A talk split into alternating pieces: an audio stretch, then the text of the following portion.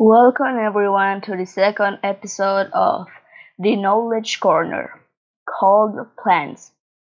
As today's guest, we have Joaquin Ayala, Victor Andre, Valeria Molina, Jesus Zelaya, Babelin Asensio, and Miley Arias.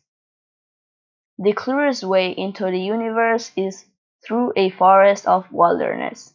John Muir. To paint what is a plant.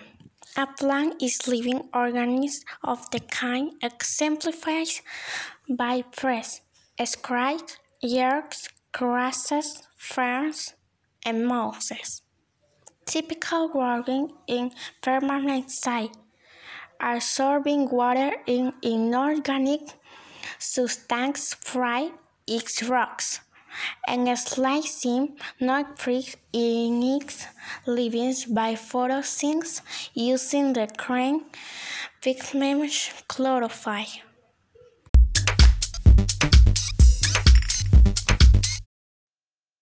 Just as people have tissues and organs, plants also have specialized tissues and structures.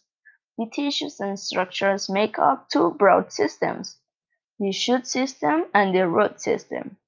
The shoot system is made up primarily of leaves, stems, and reproductive structures, and the root system is made up of roots.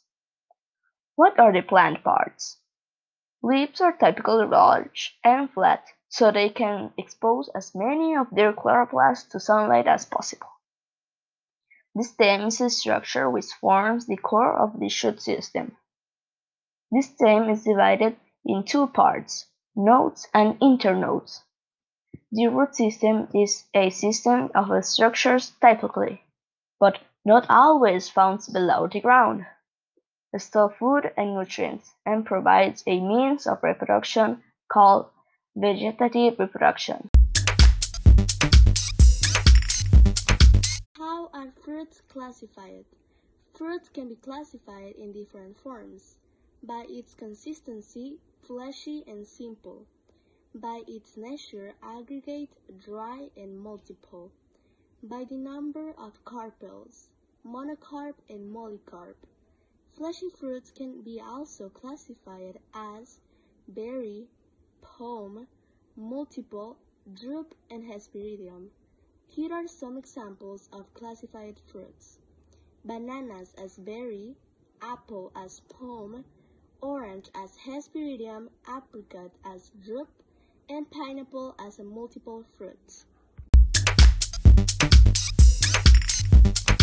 Cell reproduction is the progress of great an evanescent organism from the combination of genetic material from the two organs with a similar genetic material beginning with a progress called meiosis, which is a special type of cell division which occurs in eukaryotic organisms.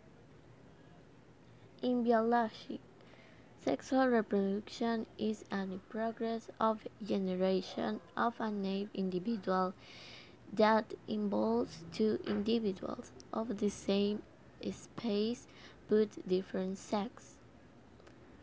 It's different from a sexual reproduction because it involves the combination of genetic material of both parents to from an ape on.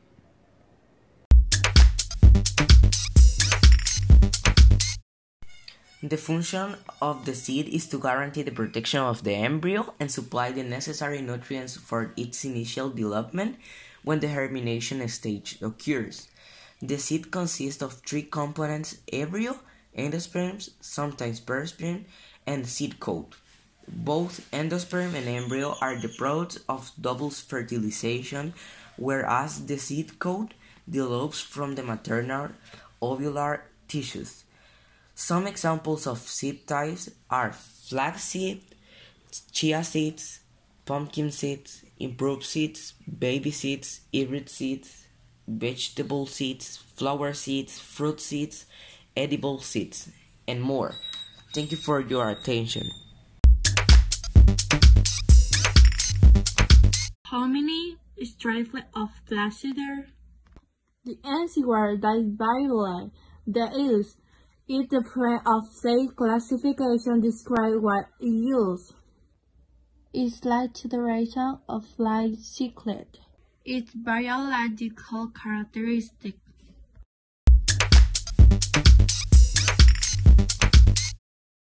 Flowers are triple-loop organelles of plants, depending on whether they have tail or not. The classification of plants I have into large groups. Number 1. Plants which reproduction by spore. Number 2. Plants with seed reproduction. Plants can reproduce asexually without the fertilization of gametes by vegetative reproduction. Three types of asexual reproduction are recognized. Sporulation, reproductions by spore. They are single specialized cells wrapped in a protective case and develop when environmental conditions are favorable. Bipartition, a mother cell splits into two individuals. This type of reproduction occurs in a single cell organism such as algae, amoeba, and bacteria. Germination, asexual reproduction in which a local growth on the surface or in the body of the parent becomes a separate individual. There are four types of germination. Bulbs, layers of modified leaves that surround and underground stems that self-propagate, originating new plants like ginger, onion, and gladioli. Tubers are fleshy underground stem tubers. Each bud in the stem tuber can give rise to a new plant, like potatoes and yucca. Stolon stems that grow along the soil surface or just below ground and can grow new plants from bud at its tips, for example, strawberries and clovers. Rhizomes stems situated either on the soil surface or underground that contains node from which roots and shoots originate like grass and herbs.